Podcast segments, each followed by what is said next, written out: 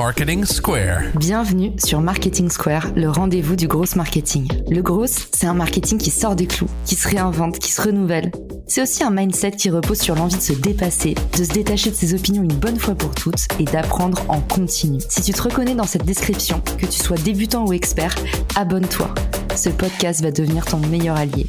Pourquoi passer des heures à essayer de percer sur les réseaux sociaux quand l'agence personnelle peut le faire pour toi Des vidéos verticales prêtes à poster, créées spécialement pour te faire décoller sur LinkedIn, Instagram, TikTok, YouTube et consorts. Génère des leads en continu et deviens incontournable dans ton secteur. En un mois et demi, l'agence personnelle m'a fait gagner 50 000 followers sur mes réseaux sociaux. Alors viens t'asseoir et laisse les meilleurs s'occuper du reste. Rendez-vous dans la description pour postuler, mais ne tarde pas trop, chaque promo a des places limitées invité.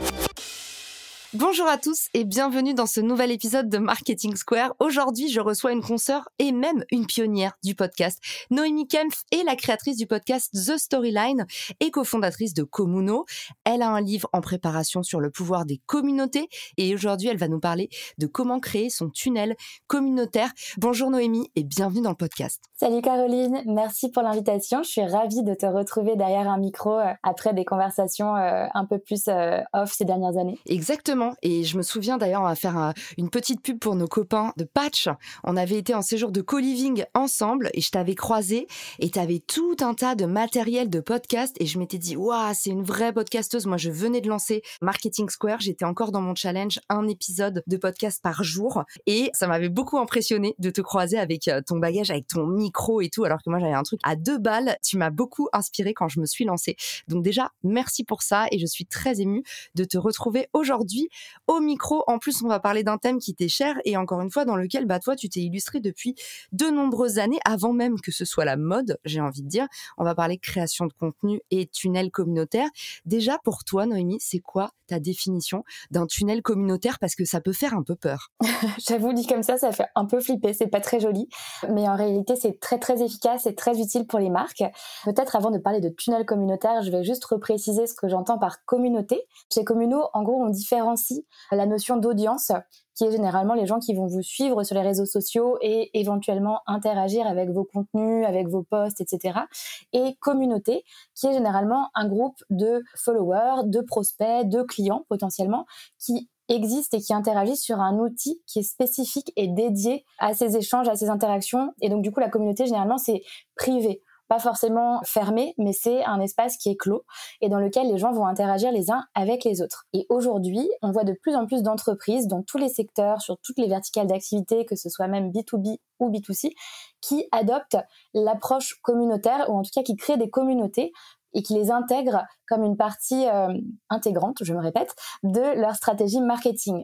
Il y en a même qui mettent la communauté au cœur de leur stratégie de développement et c'est ce qu'on appelle le community-led growth, donc la croissance drivée par la communauté. Typiquement, Arthur, qui était un invité dans le podcast, qui a lancé euh, Team for the Planet, s'est vachement appuyé sur cette approche pour faire grandir le projet de Team for the Planet grâce aux efforts et au marketing des membres de la communauté. Petite parenthèse refermée.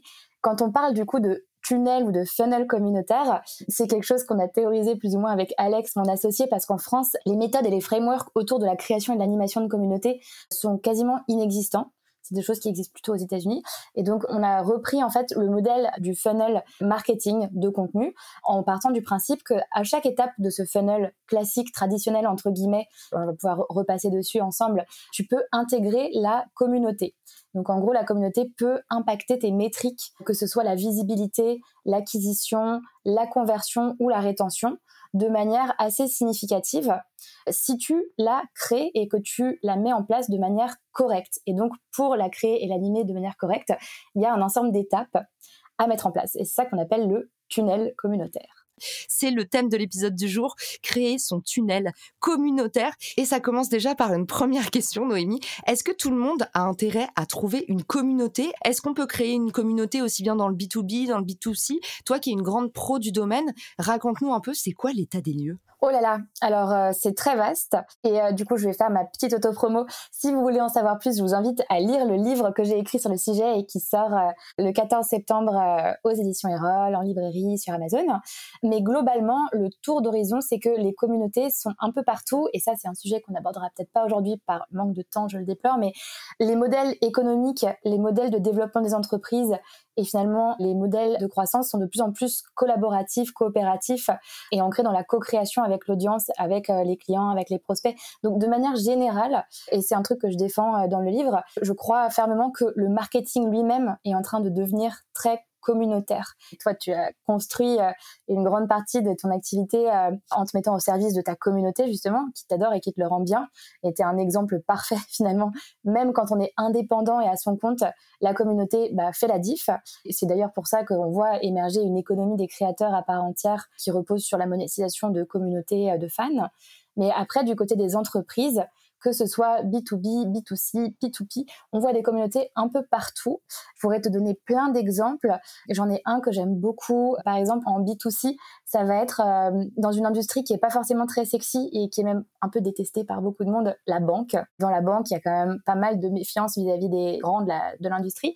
Et pourtant, il y a des néobanques qui se lancent et qui misent beaucoup sur l'approche communautaire et qui s'appuient sur leur communauté pour recréer de la confiance et avoir euh, beaucoup plus de visibilité.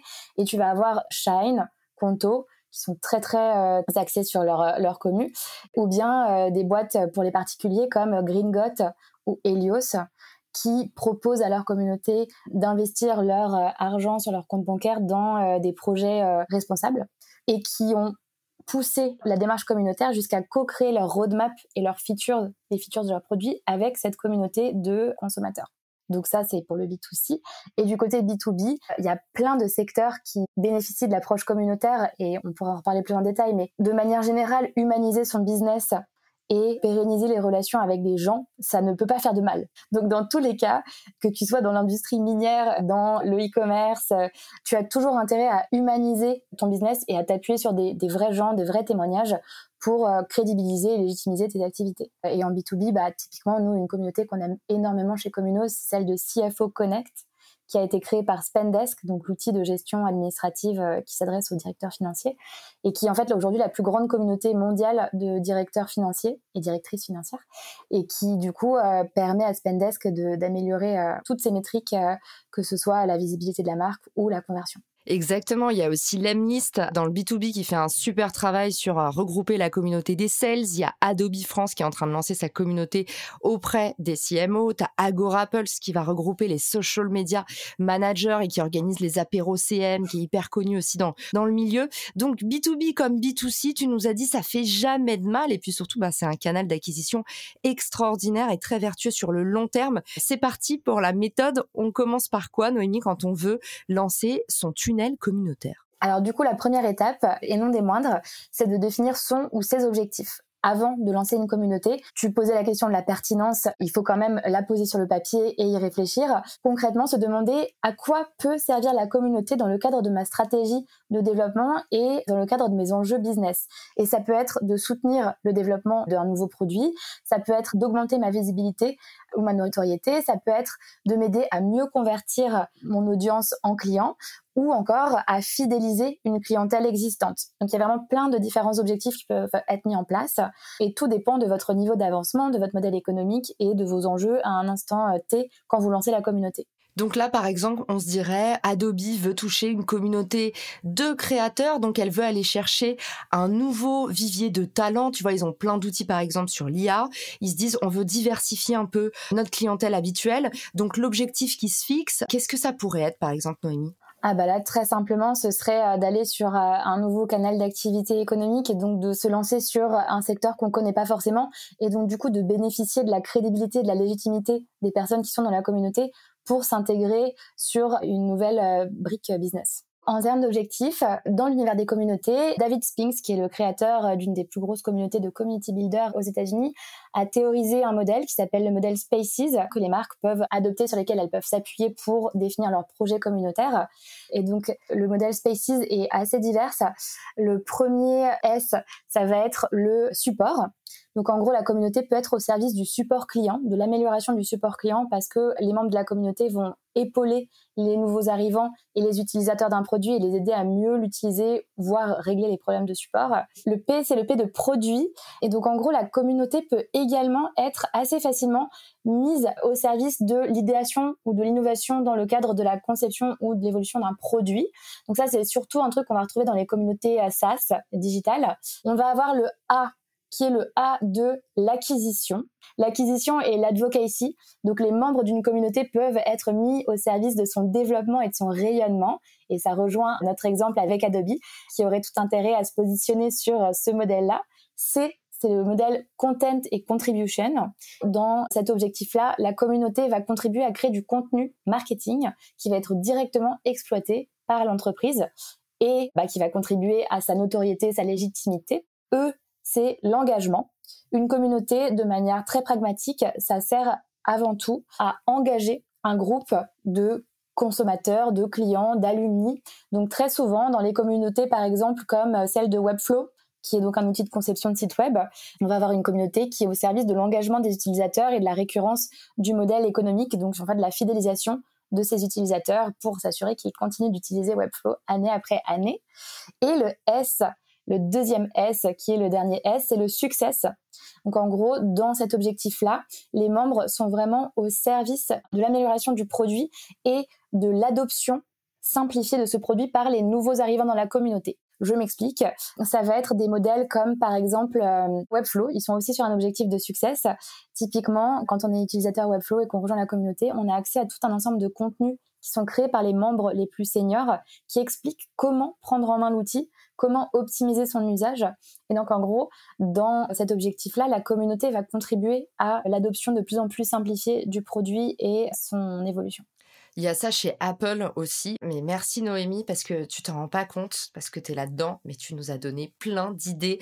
Et le modèle Spaces, j'adore. J'allais proposer un petit smart et Noémie m'a dit, ah non, il y a Spaces, c'est la version euh, community. Donc j'adore et je pense qu'il y a peu de gens qui connaissent. Donc merci euh, de nous avoir partagé ça. L'étape numéro un, tu nous en as parlé, c'est l'objectif.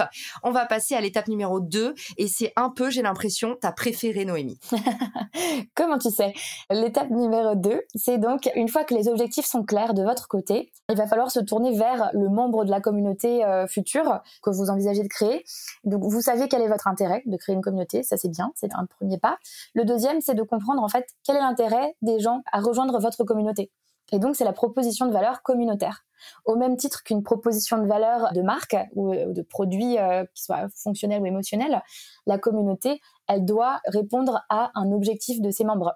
Et donc c'est hyper important de ne pas faire l'impasse sur ce sujet-là. La question à se poser, c'est vraiment au-delà de ce que mon produit ou mon service offre à mes utilisateurs ou mes clients, qu'est-ce que la communauté peut leur apporter de plus? Je pense à Strava, l'application de running. L'appli Strava, donc c'est une appli sur laquelle on va pouvoir enregistrer ses courses et suivre les performances de ses amis. Et du coup, la proposition de valeur est assez simple, c'est traquer ses performances sportives.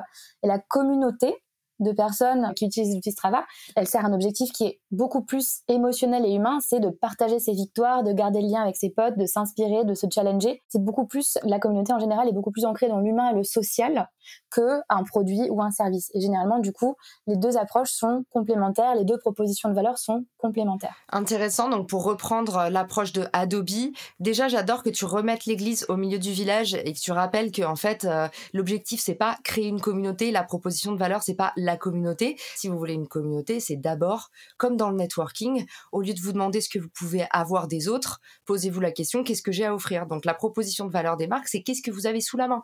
Des ressources, des infrastructures, peut-être des talents. On reprend le cas de Adobe. Eux, ce qu'ils ont sous la main, c'est des produits, des infrastructures, par exemple.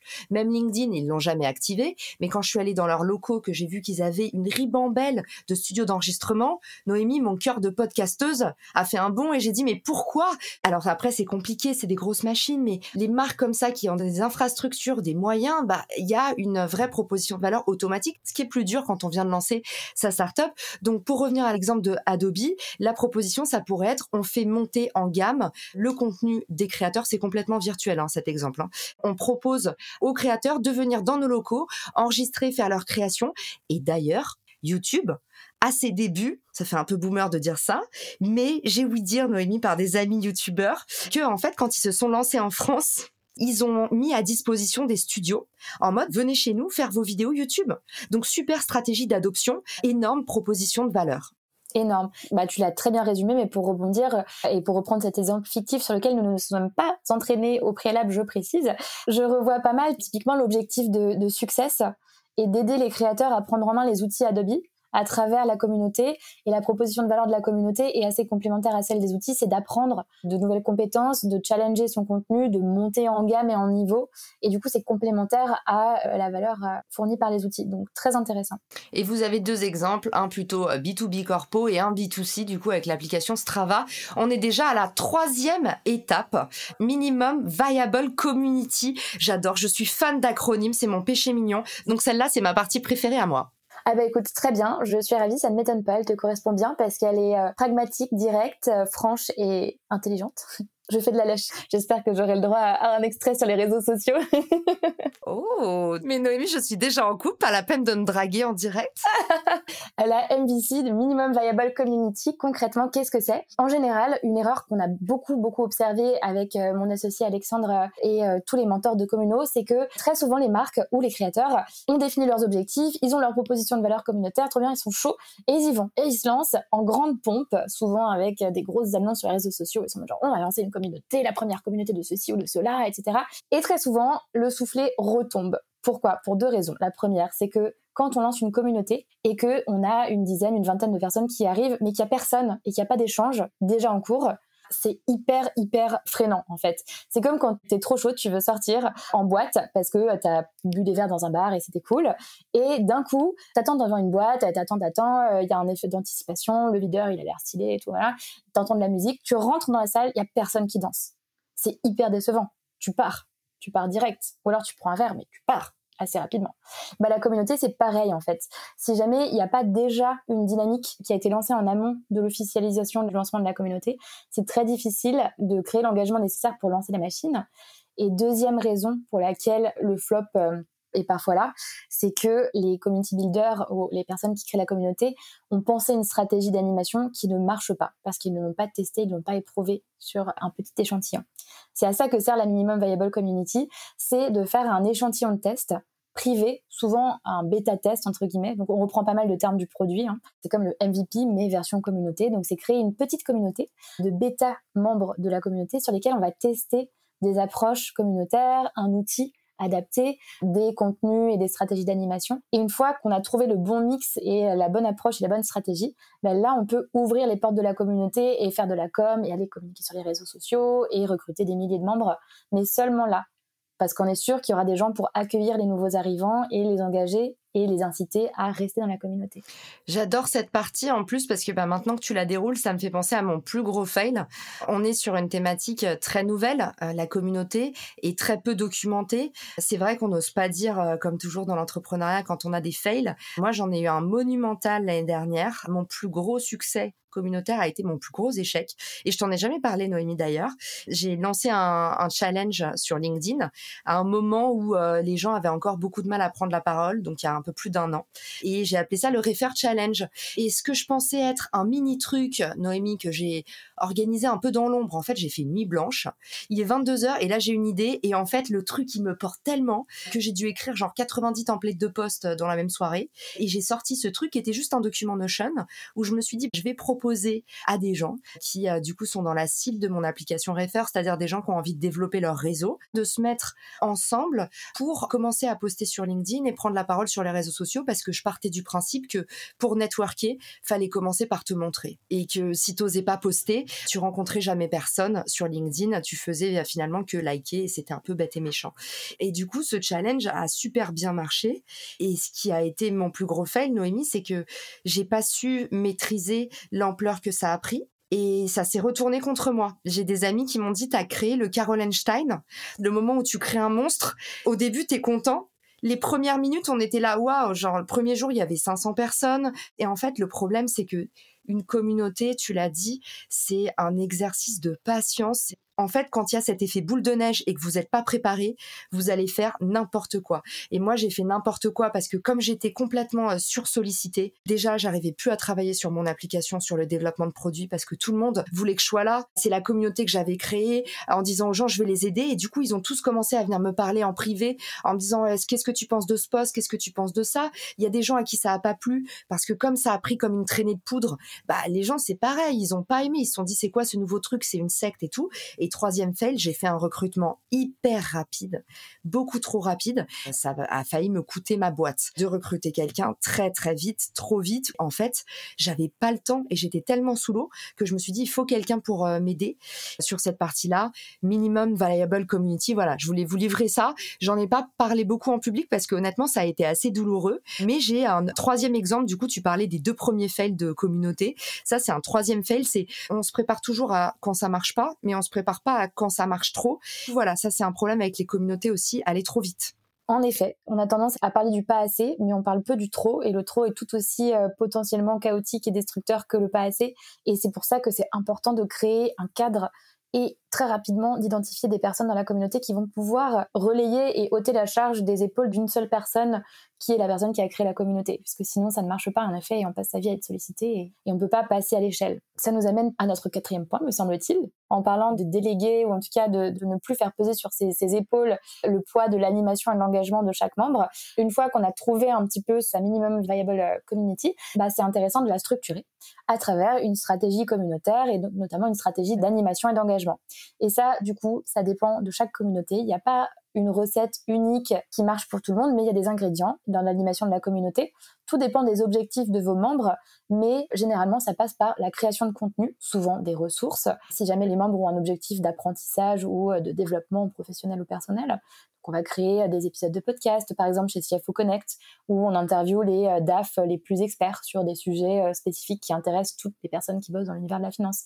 On va faire des études, des articles, des livres blancs, etc. On va aussi créer beaucoup d'événements. Les événements, c'est une partie généralement non négociable de l'animation et de la vie de toute communauté, parce que c'est les moments, que ce soit en ligne ou hors ligne, où les gens peuvent se rencontrer, échanger, créer de la valeur et renforcer les liens qui vont finalement les maintenir, entre guillemets, en tout cas les inciter à rester euh, dans la communauté. Et il y a généralement aussi une brique qui est celle de l'identification des membres qui sont les plus actifs et de les mettre en, relation avec la marque, dans le sens où on leur donne potentiellement le rôle, s'ils le souhaitent, de devenir des ambassadeurs et de prendre un rôle un peu plus important dans la communauté et de contribuer de manière investie dans le développement de la boîte et euh, l'atteinte de ses objectifs hyper clair. Bah, décidément, c'est une masterclass, je confirme, sur le pouvoir des événements et également le pouvoir de la ritualisation. En fait, créer ces rendez-vous un petit peu différents. Autant il faut que vous ayez un repère, un cadre, comme vous disait Noémie, quelque chose de vraiment ritualiste, toujours la même chose. Autant c'est important aussi de casser cette routine avec des grands rendez-vous, des grands rassemblements un peu exceptionnels. On est déjà à la cinquième étape, la cerise sur le gâteau. Qu'est-ce qu'on fait une fois qu'on a fait tout ça? Eh bien, une fois qu'on a fait tout ça, tout comme un produit, on va mesurer, observer ce qui marche, ce qui marche moins, et en fonction ajuster, itérer, et bah petit à petit poser des briques pour faire grandir sa communauté, si c'est l'objectif bien sûr, et de recruter des nouveaux membres.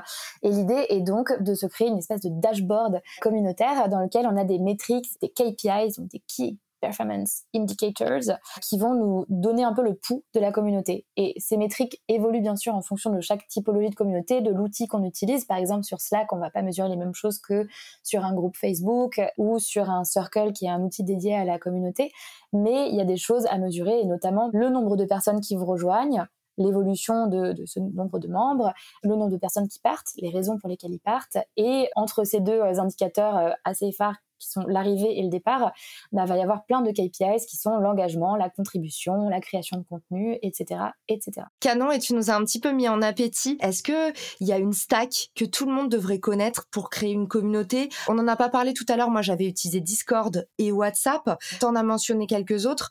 Pour toi, là, si demain ta petite sœur, elle te dit Noémie, je veux créer une communauté, je veux les meilleures chances de succès, qu'est-ce que tu lui donnes comme ressources? Tout dépend bien sûr des membres de cette communauté et de l'objectif de cette communauté. Est-ce que les gens, c'est des seniors qui ne savent pas utiliser un téléphone, auquel cas WhatsApp n'est pas forcément une très bonne idée? Ou est-ce que au contraire, c'est des gens qui sont un peu tech savvy et qui ont déjà Slack dans le cadre de leur taf par exemple, ou Discord et qui sont à l'aise avec euh, ce genre d'outils? En général, ce qu'on observe le plus fréquemment, ça va être pour les petits groupes à taille humaine un usage de WhatsApp très souvent, ou de Discord, qui est de plus en plus utilisé pour des communautés dans tous les secteurs d'activité. Et moi, j'aime bien, à titre personnel, l'outil Circle, qui est un outil qui a été créé et pensé pour l'animation communautaire. Donc, à contrario d'un Discord ou d'un Slack, qui sont des outils de communication synchrone qui ont été détournés pour un usage communautaire. Et puis pour le reste, on retrouvera tout ça dans ton livre. Il y a même un petit cadeau à la précommande, la toolbox du Community Builder. Donc pour les curieux qui ont encore des questions, n'hésitez pas à aller faire un tour, regarder ce que fait Noémie, vous connecter à elle. Moi, je la suis sur Instagram, je la suis aussi sur LinkedIn. Noémie, elle était là avant tout le monde dans la création de contenu. Ça se sent qu'elle a une passion pour l'écriture et son podcast est hyper agréable à écouter aussi. Alors, j'invite tous les auditeurs à aller se connecter avec toi, Noémie, et un grand bravo pour ce que tu fais parce que tu sais, je suis une de tes admiratrices. Donc, j'ai très contente de te recevoir aujourd'hui aussi pour ça. Merci pour l'invitation, c'était vraiment un plaisir. Merci à tous pour votre écoute et je vous mettrai les liens pour retrouver Noémie dans les ressources de l'épisode. Ciao Si cet épisode te plaît, tu peux le partager en me taguant ou lui laisser 5 étoiles sur Apple Podcast. Marketing Square.